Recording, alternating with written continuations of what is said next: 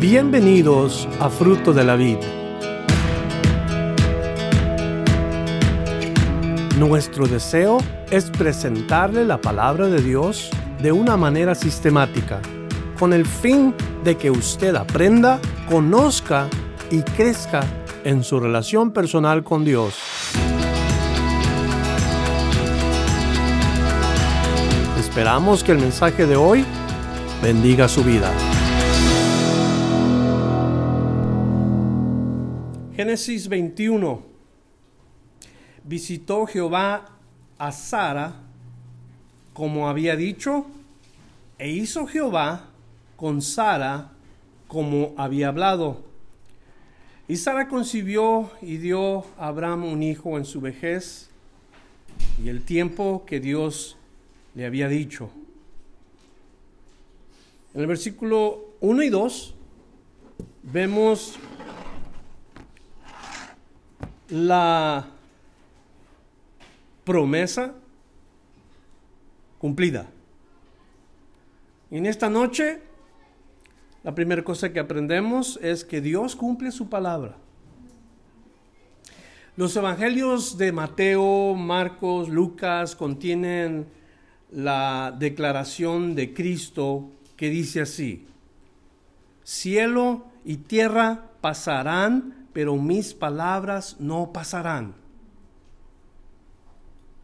No era Mateo o Marcos o Lucas hablando, era Cristo, el Señor, diciendo estas cosas. El cielo y la tierra pasarán, pero mis palabras no pasarán. Eso quiere decir que Jesús nos está pidiendo que confiemos en Él. El tiempo que Dios dice es el tiempo que se va a cumplir aquello que Él promete. Si recordamos, Sara le dijo a su marido que fuera y se metiera con la criada para que tuviera un hijo con ella. El pensamiento de Sara era que si ella tenía un hijo con su sierva, Abraham lo vería como un hijo de Sara y de Abraham, pero las cosas no fueron así. Ese no era el tiempo de Dios como Sara quiso hacer las cosas, ese era el tiempo de Sara. Ese fue el tiempo del hombre. Pero el tiempo de Dios llega el día que lo promete. Y Dios le había dicho cuándo y Dios le dijo en qué tiempo y lo que él iba a hacer. Y saben que la verdad es que muchas veces nos adelantamos a los planes de Dios y por eso las cosas nos salen mal. Pero cuando esperamos en el tiempo de Dios, los resultados son perfectos. Lo tengo comprobado y yo creo que ustedes, si han visto esto también, está comprobado que Dios hace las cosas perfectas en su tiempo. Y si nosotros sabemos esperar al tiempo de Dios, los resultados serán perfectos. Verso 1, verso 2. Versículo 3, y llamó a Abraham el nombre de su hijo que le nació, que le dio a luz Sara, Isaac. Isaac es una sombra de Cristo. Isaac es un niño que nace milagrosamente. En Isaac miramos que de igual manera, cuando Cristo nace, es un nacimiento milagroso. Cuando, cuando nace Jesús, era un imposible, era algo que al mundo le sería imposible creer que María tendría un hijo. Cuando nace Jesús, nace parecido a la manera milagrosa con la que nace Isaac. Porque en ambas, en realidad, es Dios el que da el hijo. A Sara le dijo, daré un hijo a Sara y le pondrá por nombre Isaac. Cuando el ángel le aparece a María, dice, la sombra del Altísimo vendrá sobre ti y he aquí que tendrás un hijo. Ahora, en, en ambos casos es increíble. El nacimiento de Isaac es increíble porque una, en Génesis 11:30 nos dice que Sara era estéril. O sea que no podía tener hijos. Nunca tuvo hijos. Y ya tenía 75 años cuando Dios le dice que iba a tener un hijo. ¿Qué le parece a usted, mujer que está aquí, que a los 75 años Dios le diga a usted que va a tener un hijo? ¿Ah? 75 años. Y, eso es el milagro. Ella ya no podía tener hijos, una. Abraham casi de 100 años. O sea que fue un milagro de Dios, la mano de Dios. Fue, fue, fue asombroso cómo es que nació Isaac. Dios es un Dios de milagros. Es un Dios de imposibles. Cuando uno confía en Él, Dios se mueve asombrosamente. Por otra parte, María, ¿qué era María? María no era estéril. Nos dice la palabra de Dios que María tuvo varios hijos, pero que el primero, el primogénito, fue Jesús. Ahora, ella no era estéril, pero ¿qué era? Era virgen.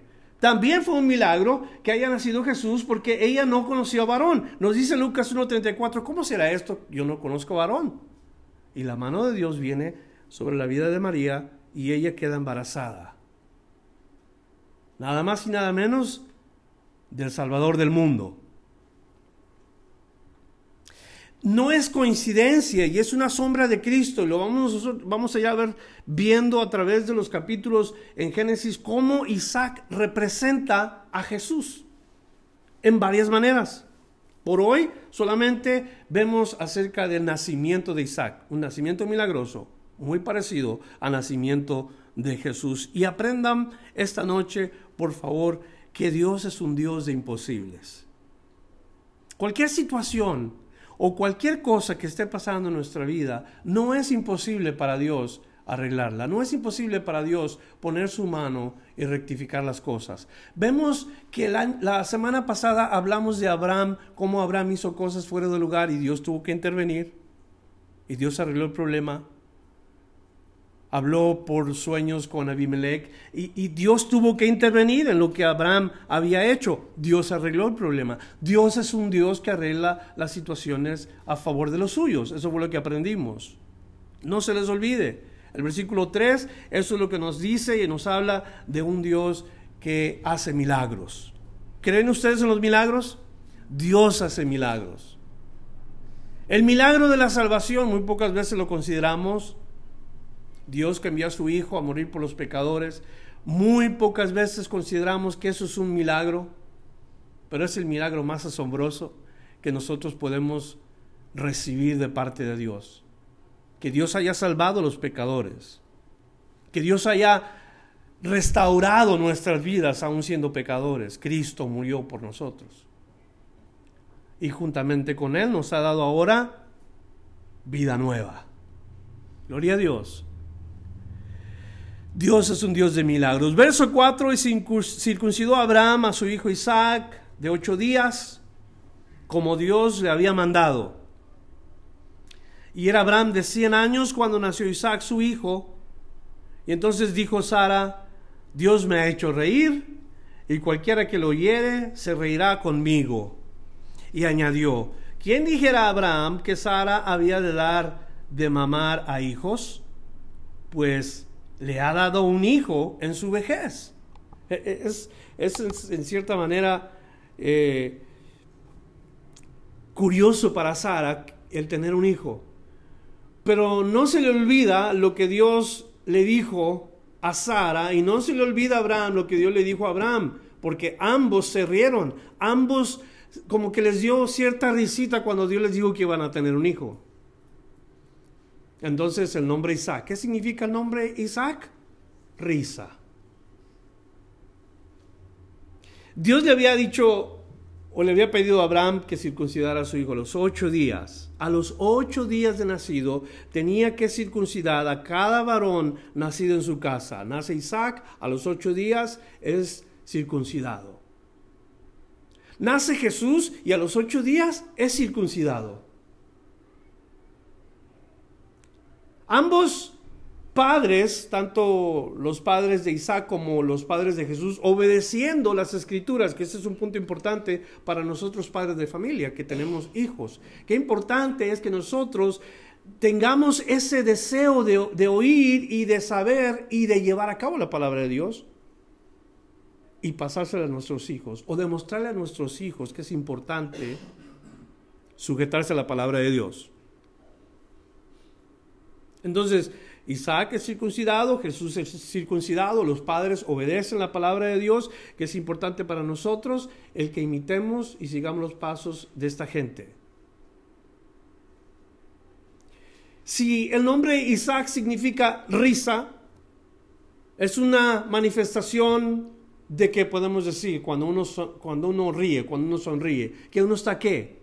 Alegre. Cuando uno sonríe es porque uno está alegre. ¿Verdad? Cuando, cuando vemos el nombre de Isaac, fue causa de risa. Cuando Abraham escucha que va a tener un hijo, fue, fue causa de risa en Sara. Les motivó cierta risa. Óyeme, ¿sabe que cuando nació Jesús hubo nuevas de gran gozo? Vuelvo otra vez a lo mismo. Nace Isaac, risa. Implicación a la alegría. Nace Jesús, una implicación a un gran gozo. Y yo creo que eso es, simbólico, es interesante como la palabra de Dios en una manera paralela, tanto Isaac como Jesús implican estas cosas. Porque solamente cuando Dios interviene y solamente cuando Dios trabaja que de verdad conocemos el verdadero gozo. Cuando tú recibiste a Cristo, verdaderamente entendiste lo que es el gozo del Espíritu. Vemos la mano de Dios que causa esto en nosotros. Algo más importante en el versículo 8 nos dice, y el niño creció y fue destetado. E hizo Abraham gran banquete el día que fue destetado Isaac como una manera cultural. Crece el niño y llega el punto cuando el niño ya no debe de tomar leche. No se sabe exactamente la edad que los niños eran destetados. Lo que sí se cree que el niño ya había pasado de una etapa de su vida a la siguiente. O sea, quiere decir que ya no iba a tomar leche solamente, sino que ahora iba a poder consumir alimentos sólidos. Y en este banquete que Abraham hizo, quizás fue el primer plato que iba a comer de alimento sólido, Isaac, quizás iba a probar su primera pierna de cordero, si usted entiende la ilustración. ¿Cuántos están escuchando eso que acabo de decir? Que hay que pasar de la leche a lo sólido. ¿Sabe usted que la Biblia nos dice a los cristianos que hay una etapa cuando estamos tomando leche solamente? La leche espiritual. Cuando recién venimos a Cristo, estamos en el primer amor, entonces estamos escuchando la palabra de Dios y parece que todo nos entra y parece que tenemos tanta alegría y tanto gozo que todo lo que escuchamos queremos digerir o ingerir para, para nutrirnos. El que verdaderamente nace del Espíritu quiere el alimento de la palabra de Dios, que es el elemento espiritual. Pero es solamente la leche espiritual, o sea, son los, los, primeros, las primeras enseñanzas. Y casi todo lo que Dios hace con los recién convertidos es las cosas que podemos entender. Ojalá que usted me esté siguiendo lo que le acabo de decir. Hay tiempos cuando el cristiano solamente toma leche. No se mide por los años, se mide por la perseverancia y se mide por la constancia de cada uno de los creyentes el desarrollo espiritual.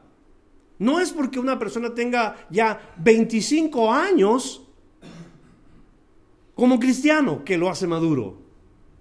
No es los años que convierten a una persona en un creyente maduro. ¿Me comprenden? O sea, un cristiano no puede decir, yo ya tengo 25 años en la iglesia, eso no significa que la persona es madura. Porque a la hora de la prueba, a la hora de cuando deben de demostrar que son maduros, es cuando se ve la persona que verdaderamente ha sido nutrida en lo adecuado, en lo espiritual. Puede soportar los alimentos sólidos. Había una iglesia en Corinto, era la iglesia de los Corintios, y a esta iglesia le escribe el apóstol Pablo, a esos cristianos que estaban en esta iglesia de Corinto, y ahí les dice unas cosas bien, pero bien tristes. No eran recién convertidos, Parece ser que estos cristianos ya tenían tiempo caminando con el Señor, sin embargo, no habían madurado. Y en 1 Corintios 3, versículo 1 al 3, nos dice así la palabra de Dios. De manera que yo, Pablo escribiendo, dice, de manera que yo, hermanos, no pude hablaros como espirituales, sino como a carnales, como a niños en Cristo os di a beber leche y no vianda. Vianda es el alimento sólido. Dice Pablo, porque aún no erais capaces, ni sois capaces todavía. Quiere decir que se quedaron en una etapa en donde debían haber pasado de, de la leche al alimento sólido. Pero Pablo dice, no erais capaces todavía y aún hoy todavía no son. Verso 3, porque aún sois carnales, pues habiendo entre vosotros, y luego esa, es la señal de la inmadurez. La señal de la inmadurez son los celos, las contiendas, las disensiones, dice Pablo, ¿no sois carnales y andáis como hombres? cuando una persona se comporta así, donde hay divisiones, donde hay, donde hay celos, donde hay contiendas, en una iglesia que es así, esa iglesia es una iglesia inmadura, donde hay pleitos, donde hay celos, donde hay disensiones o divisiones, para entenderlo mejor. Son cristianos que se quedaron en la leche, se quedaron como niños. No dieron lugar a, la siguiente etapa. Y cuando nos dice aquí que el niño creció y fue destetado, quiere decir pasó de una etapa a la siguiente. ¿Cuántos cristianos todavía hay que tienen muchos años pero están en la etapa de la niñez. Y en lugar de tener una, un desarrollo y un crecimiento espiritual, se han quedado atrás, se han quedado como niños. Entonces Pablo le dice, y dejen de comportarse como niños y vayan hacia la madurez. Y ay Señor, porque cuánta gente inmadura hay en las iglesias. Cuánta gente que no ha madurado se encuentra en las congregaciones cristianas. No pueden comer alimentos sólidos, siguen en la leche. Hebreos 5, versos 12 y 13, así dice.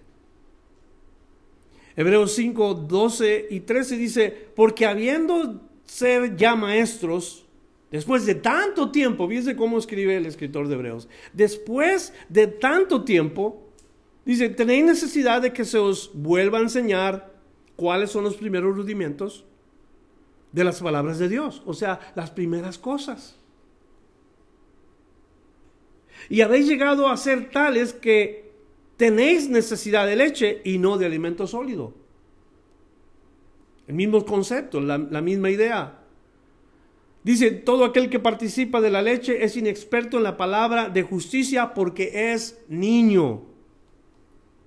Y es mi oración como pastor de esta iglesia, que entre nosotros crezcamos en la palabra de Dios. Maduremos.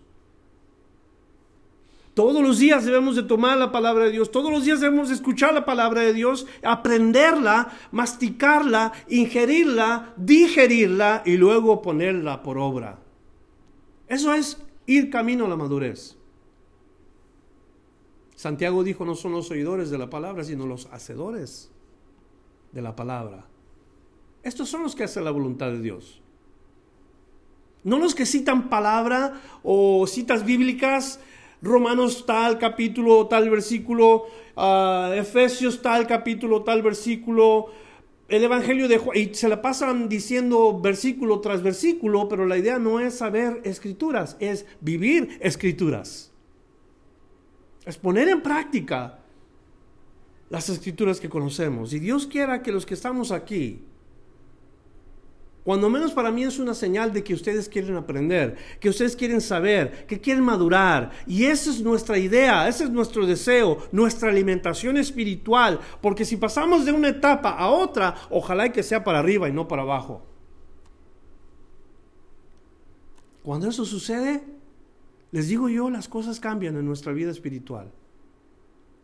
Comenzamos a entender misterios, doctrinas más profundas, comenzamos a saber cosas del futuro que Dios tiene reveladas en su palabra y que si poco a poco nos adentramos a ellos, poco a poco también nos va revelando y podemos entender y saber qué es lo que va a acontecer en el futuro. La profecía es una de las cosas más difíciles que encontramos en la palabra de Dios, pero hay personas que han llegado a ese punto porque han estudiado y se han preparado y han entrado y han comido y han masticado y ahora han recibido revelación de parte de Dios. Todos podemos llegar ahí. La idea es de que cada quien pongamos de nuestra parte.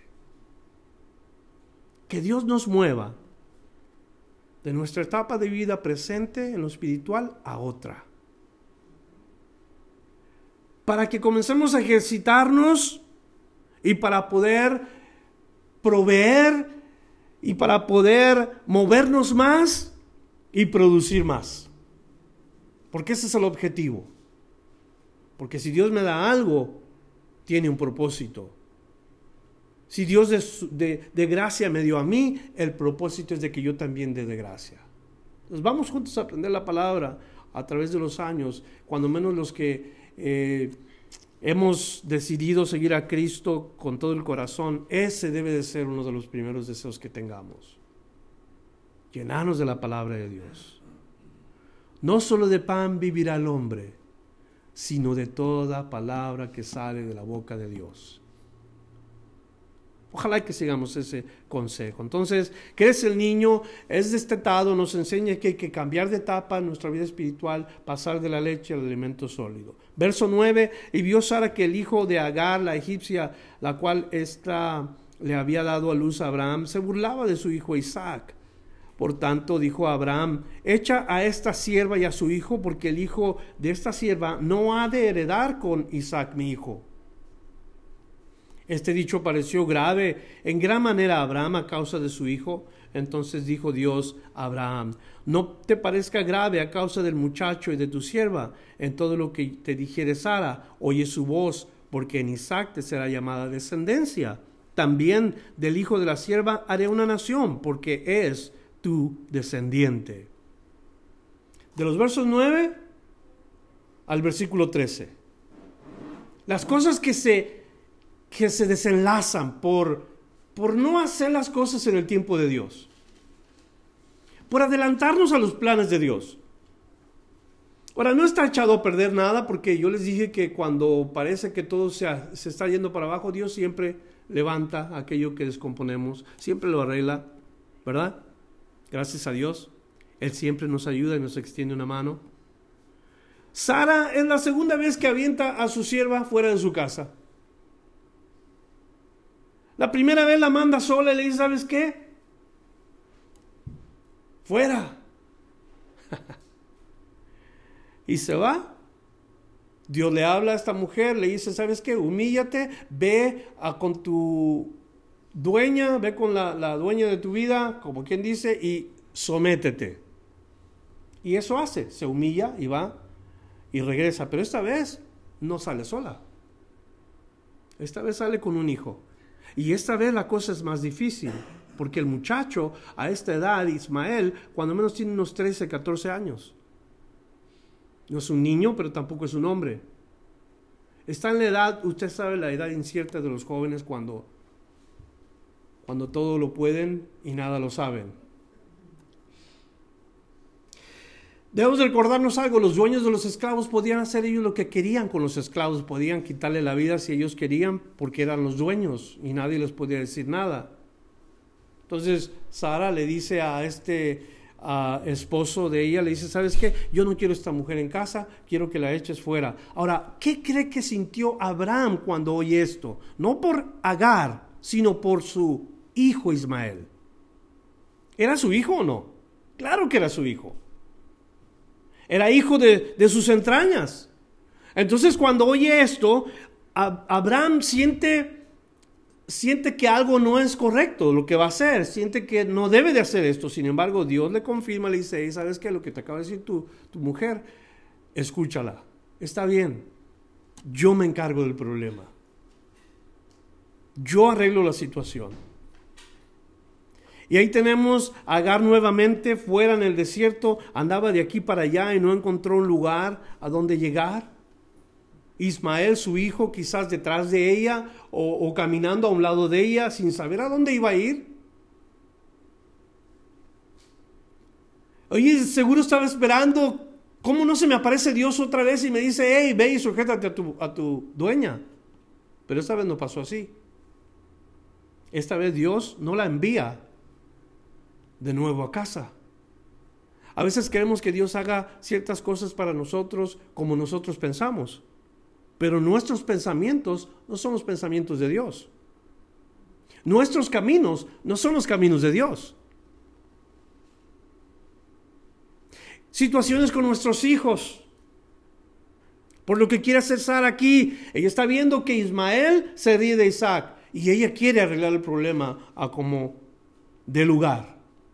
Y la solución es deshacerse de esta gente. Y yo creo que a veces cometemos error cuando nosotros queremos arreglar las situaciones de nuestros hijos. No vemos que Sara dobló sus rodillas y oró al Señor para saber qué es lo que tenía que hacer.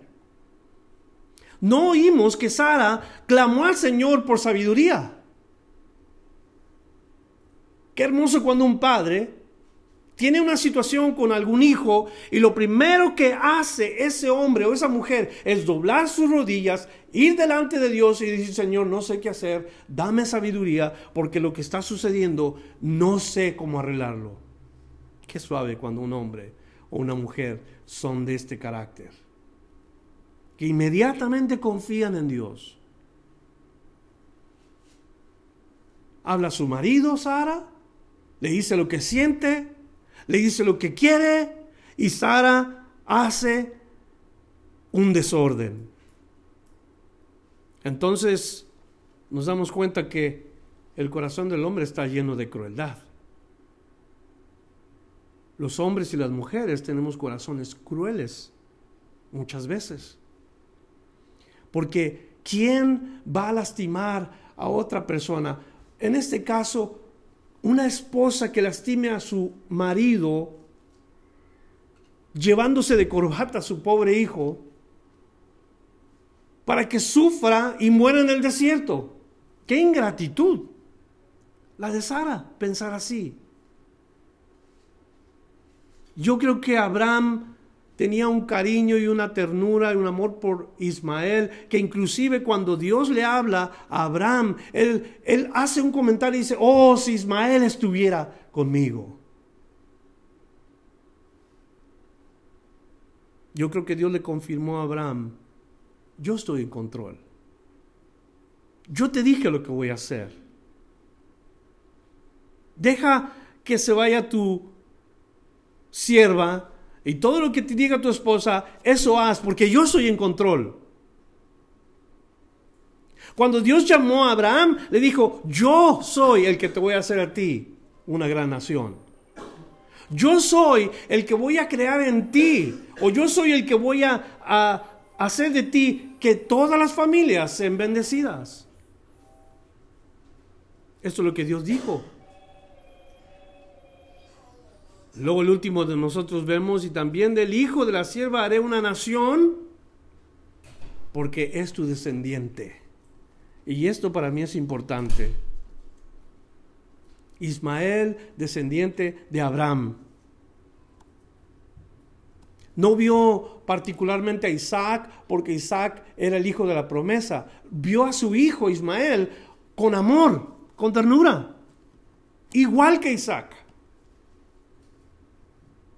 Si tenemos más de un hijo,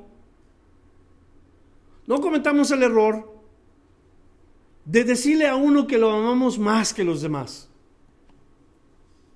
No digamos, tú eres mi hijo favorito, tú eres mi hija favorita, porque esos son errores.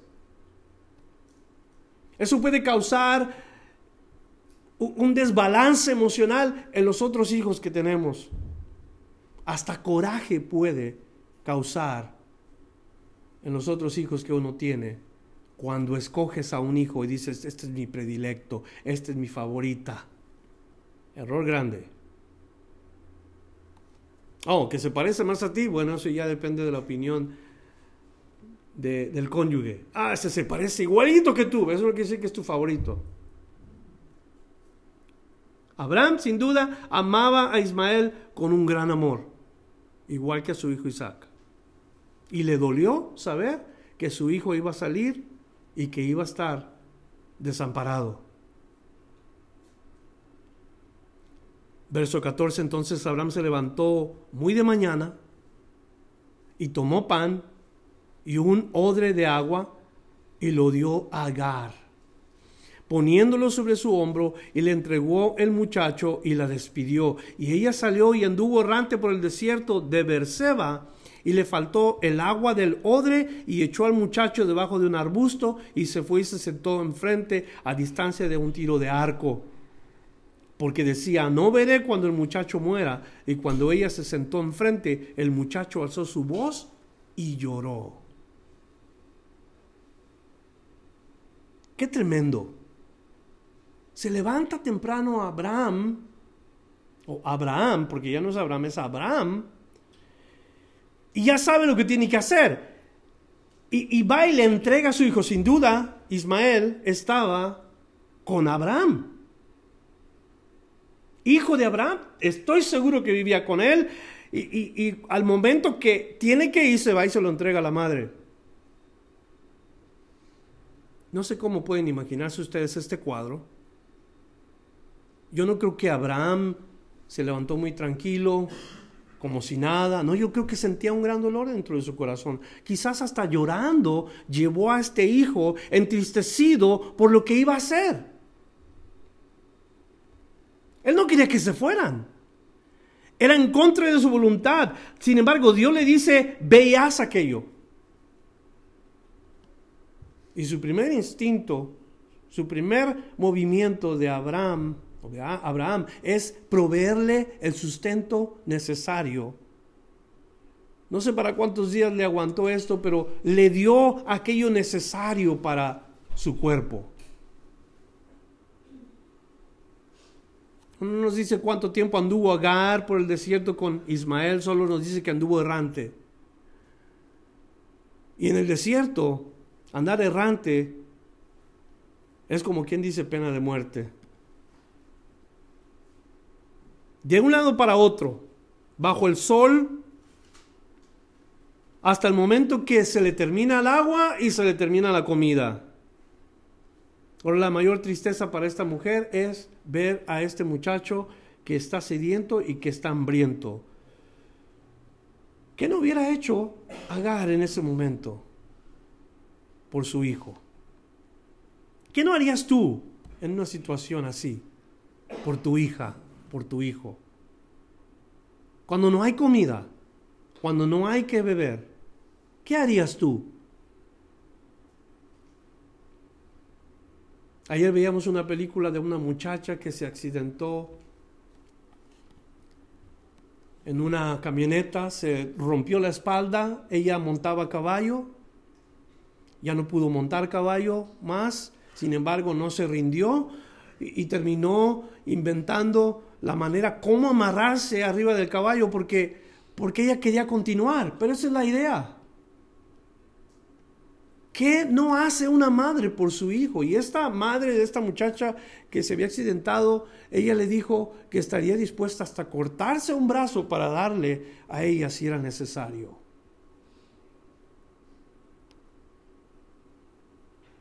¿Qué no hacen las madres por sus hijos? ¿Qué no hacen los padres por sus hijos? Humillarse hubiera sido difícil para Agar. Trabajar dos trabajos hubiera sido difícil para esta mujer. Lavar platos ajenos, lavar ropa ajena, hacer lo que fuera por darle de comer a su hijo. Cualquier cosa hubiera hecho, créamelo.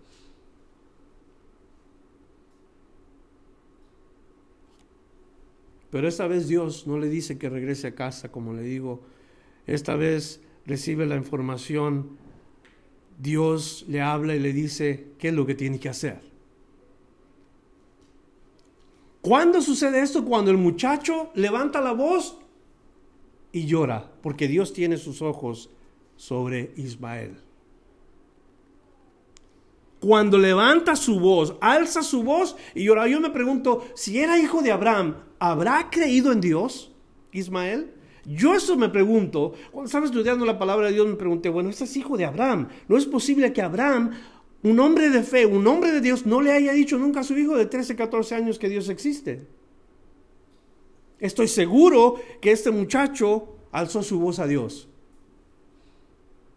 Y en su situación física, como estaba, por eso expresa la palabra de Dios que levantó su voz. Ahora, ¿qué dice la palabra de Dios cuando uno clama al Señor? Jeremías 33, versículo 3. Clama a mí y yo te responderé, dice el Señor. Y te enseñaré cosas grandes y ocultas que tú no conoces. Pero eso solamente cuando clamamos a Él de todo corazón. Cuando alzamos nuestro ser, cuando, cuando le decimos, Señor, aquí estoy quebrado, aquí estoy roto, me hace falta tu presencia. Entonces Dios escucha ese clamor. Dios escucha al, al corazón quebrantado y no lo desecha. Clama a mí, el Señor pide. Y eso es lo que no hacemos. Clamamos a quién sabe quién, ¿Quién sabe cuál doctor? ¿Quién sabe cuál brujo? ¿O adivino? Y ahí anda la gente buscando dónde solucionar el problema, pero no claman a Dios. Ahora, ¿cómo responden los brujos? ¿Con qué responden los brujos? Con dinero. ¿Cómo responden los doctores? Aseguranzas. ¿Cómo responde Dios? Cuando levantamos nuestra voz a Él. Y Él dice, yo te responderé. Clama a mí con todo tu corazón, yo te responderé. Pero no nada más te voy a responder, te voy a enseñar cosas grandes y ocultas que tú no conoces. Y ahí viene lo bueno, porque en el versículo 17 nos dice, y oyó Dios la voz del muchacho, y el ángel de Dios llamó a Agar desde el cielo y le dijo, ¿qué tienes Agar? O, o más bien traducido, ¿qué es lo que quieres? ¿Qué te pasa? ¿Qué no? ¿Te acuerdas haber oído a Dios antes? ¿Por qué no levantas tu voz a Dios? Es exactamente lo que yo creo que le estaba diciendo. Hey, ¿recuerdas que ya Dios te habló una vez?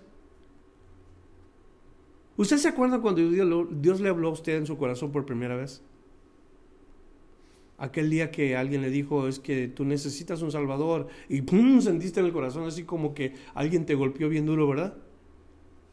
Y es que has pecado y todos tus pecados que has cometido desde tu niñez hasta este momento te tienen separado de Dios y ¡pum! otro golpazo, golpazo ¿no? Porque era la, la verdad, era la realidad. Y estábamos mal. Pero nos habló Dios. Ahora, Dios no para en hablarnos solamente el día que nos convertimos a Él. Dios continúa hablándonos y esa es la idea con Agar. ¿Qué acaso no oíste la voz la primera vez? ¿Por qué razón no vuelves otra vez? A buscar esa voz. Bueno, como no lo hizo, le dice, ¿qué tienes, Agar? Le, dice en este versículo, no temas, porque Dios ha oído la voz de quién? Del muchacho. Dios ha oído la voz del muchacho. Vuelvo otra vez a lo mismo, quizás él clamó a Dios, Señor, ayúdanos. Dice, yo he oído la voz del muchacho, ¿en dónde está? Levántate, alza al muchacho y sosténlo con tu mano, porque yo haré de él una gran nación. ¿Cuál nación hizo Dios de Ismael? La nación de los árabes. de Ismael vienen los árabes. Y es una gran nación hoy. Doce príncipes, como la nación de Israel. Doce tribus. Una gran nación. Verso 19, entonces Dios le abrió los ojos. ¿A quién? Le abrió los ojos a Agar o le abrió los ojos a Ismael. Pero el problema aquí es que nosotros no, nos damos cuenta. Dios nos pone cosas enfrente, pero porque no clamamos a Él, no podemos ver. Y dice Dios que le abrió los ojos y enfrente de ellos estaba una fuente de agua. Y fue y llenó el odre de agua y dio a beber al muchacho. Ahora, segunda vez que vemos, versículo 20, y Dios estaba con el muchacho. Y Dios estaba con el muchacho. Y creció y habitó en el desierto. Y fue tirador de arco y habitó en el desierto de Param. Y su madre tomó por, le tomó mujer de la tierra de Egipto. Dios oía al muchacho la primera vez.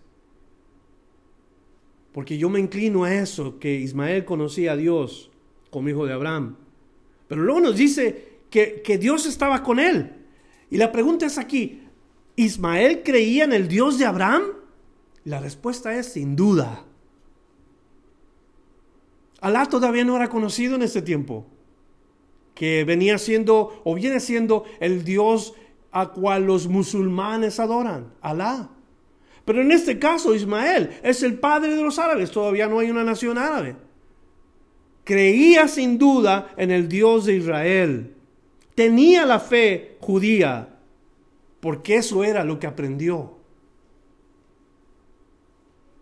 Ahora, mientras que los árabes creen en Alá, los judíos creen en el yo soy.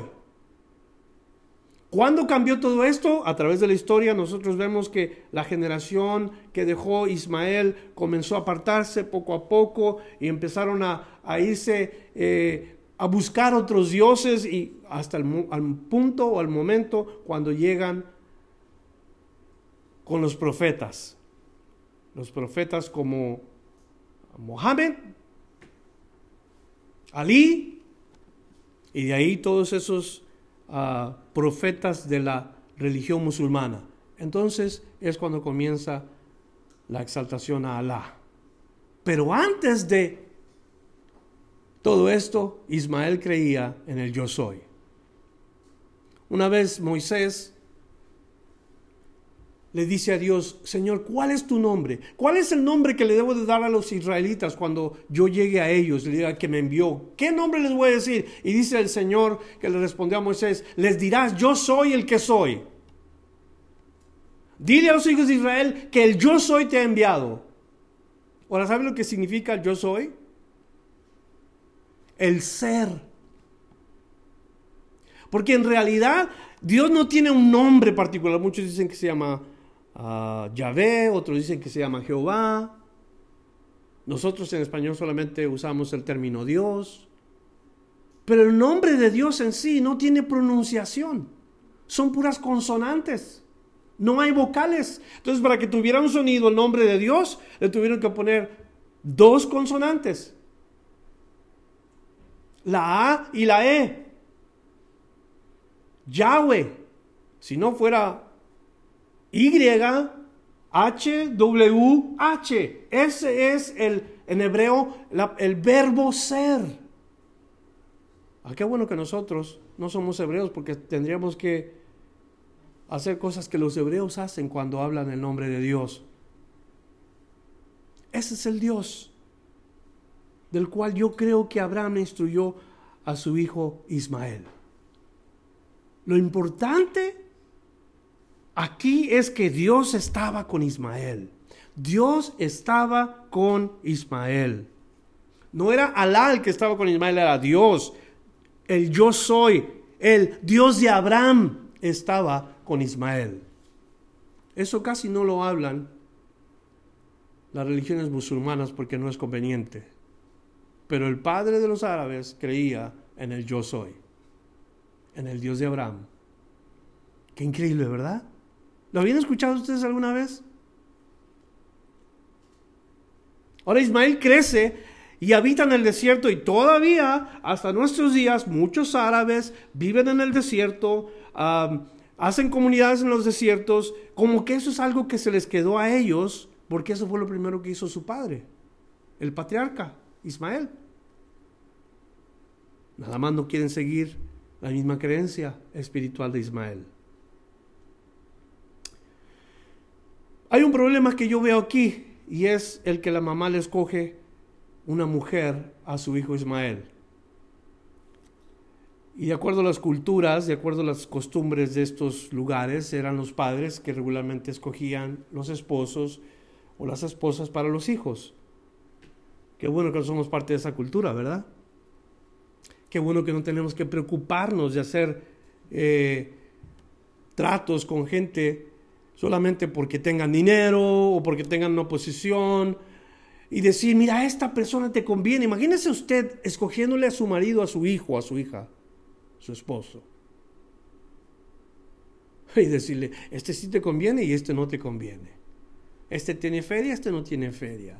Este es bien educado y este no. Qué, qué triste sería porque al momento que les va mal, la primera persona que va a llevarla es usted.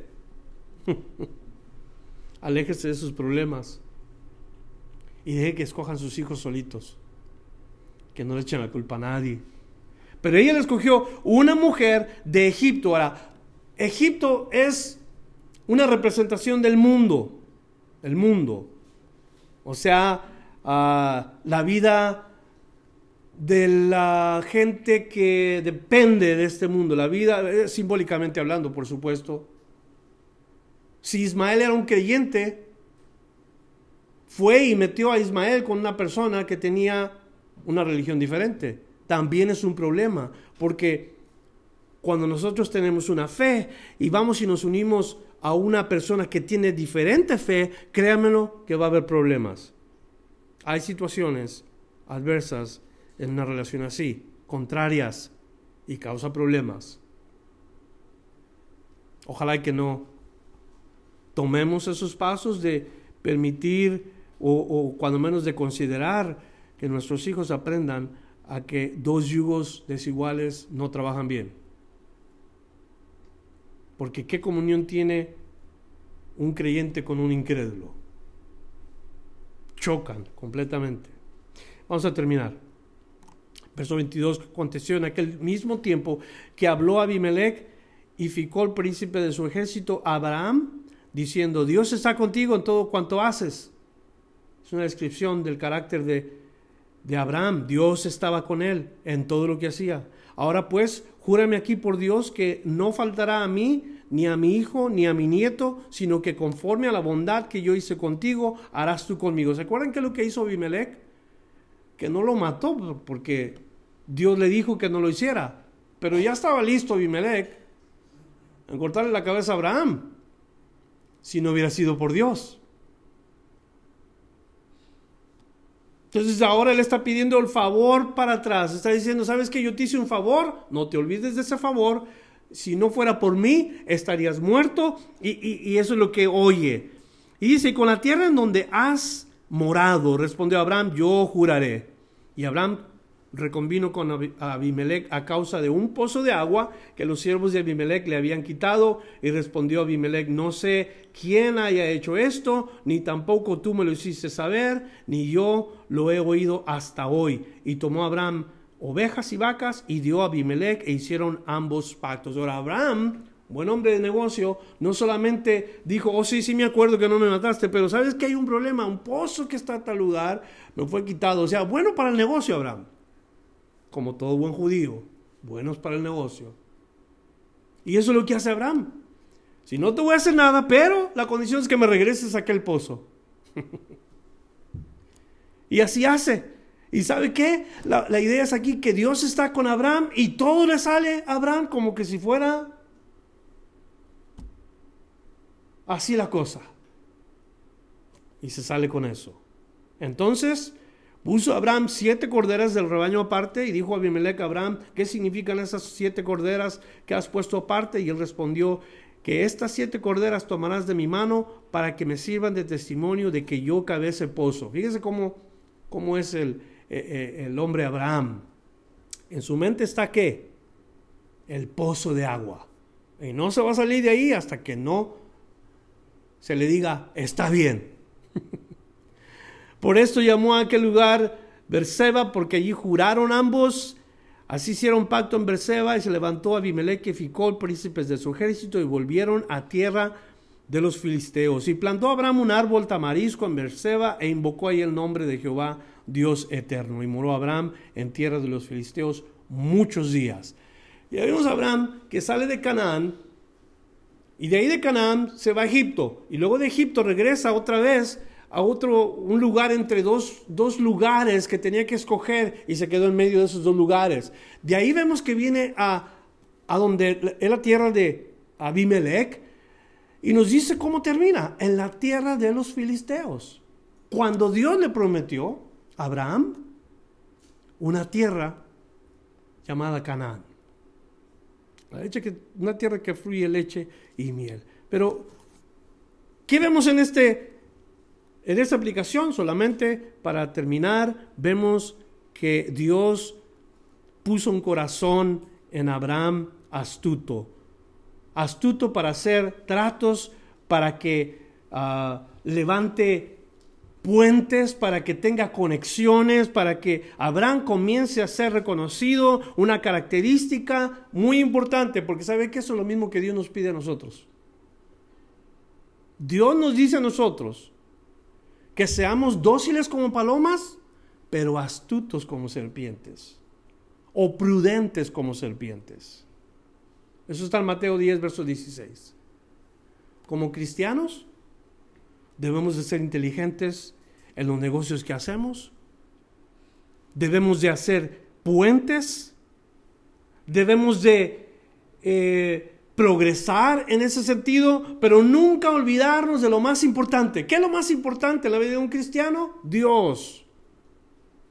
Nunca se olvidó Abraham de Dios y levanta un altar y ahí invoca el nombre del Dios eterno. Olam, Dios eterno.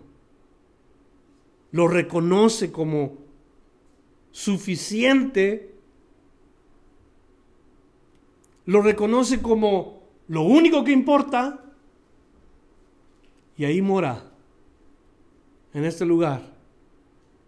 Ahora, teniendo esto en nosotros, el entendimiento que es primero Dios y debe de ser primero Dios, yo creo que podemos experimentar todos los días una bendición extraordinaria, podemos experimentar la presencia del Dios eterno en nosotros mismos. Y óigame, le digo la verdad, camina con Dios todos los días de tu vida y vas a terminar tus días lleno de bendición. Pero camina con Dios todos los días.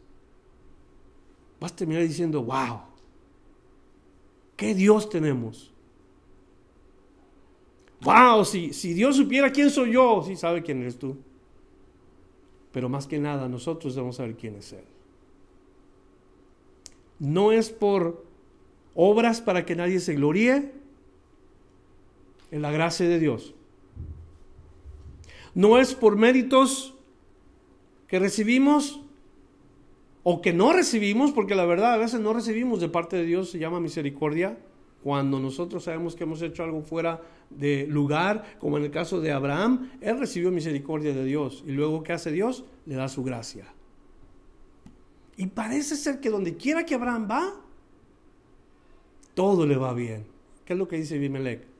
Vemos que Dios está contigo y todo lo que haces te va bien. ¿A quién más se le dijo esto? Todo lo que hacía le iba bien a un hombre llamado José de los doce hijos de Jacob. Cuando llega a Egipto, eso es lo que decía la gente. Vemos a este hombre, todo lo que hace le va bien. Dios está con él. Daniel, como un esclavo en Babilonia, en el mismo, en la misma casa real del rey, le dice lo mismo. Conocemos su nombre, que conoce al Dios Altísimo. Todo lo que hace prospera. Oiga, qué suave que así seamos nosotros que cuando nosotros caminamos con Dios, pueda la gente reconocer que nuestra mano, donde quiera que vaya, haga prosperar las cosas. Por eso yo les digo, como cristianos debemos de trabajar bien duro. ¿Sí están conmigo? Trabajar bien duro, ser puntuales, ser acomedidos, ser responsables, o sea, dar un testimonio en el cual la gente va a decir, Dios está con esa persona y todo lo que hace le va bien. Qué bueno sería, ¿no? Que Dios quiere que así sea a nuestro caminar con el Señor. Vamos a darle gracias a Dios en esta noche y bendecir el nombre de nuestro Padre que nos ha enseñado su palabra en este día. Señor, te damos gracias por tu palabra que ha sido una palabra que nos anima. Queremos representarte tal y como debemos en este mundo. Queremos que cuando la gente nos mire, ellos sepan y entiendan que nosotros somos siervos del Altísimo. Ayúdanos a levantar altares en los lugares donde estemos. Esto es orar en los lugares donde nos encontremos.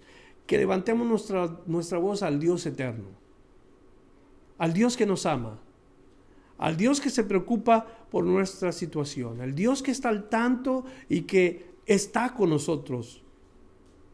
A ese Dios a quien damos honra y gloria en esta noche por habernos permitido estar en este lugar estudiando su palabra.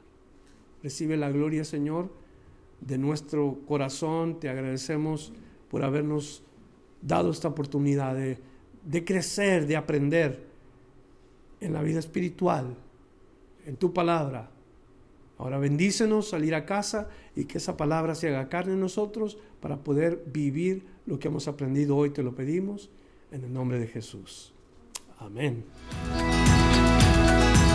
Gracias por escuchar la enseñanza de hoy. Visítenos en frutodelavid.com para escuchar más mensajes, para obtener las notas del estudio y para comunicarse con nosotros. Que Dios le bendiga abundantemente.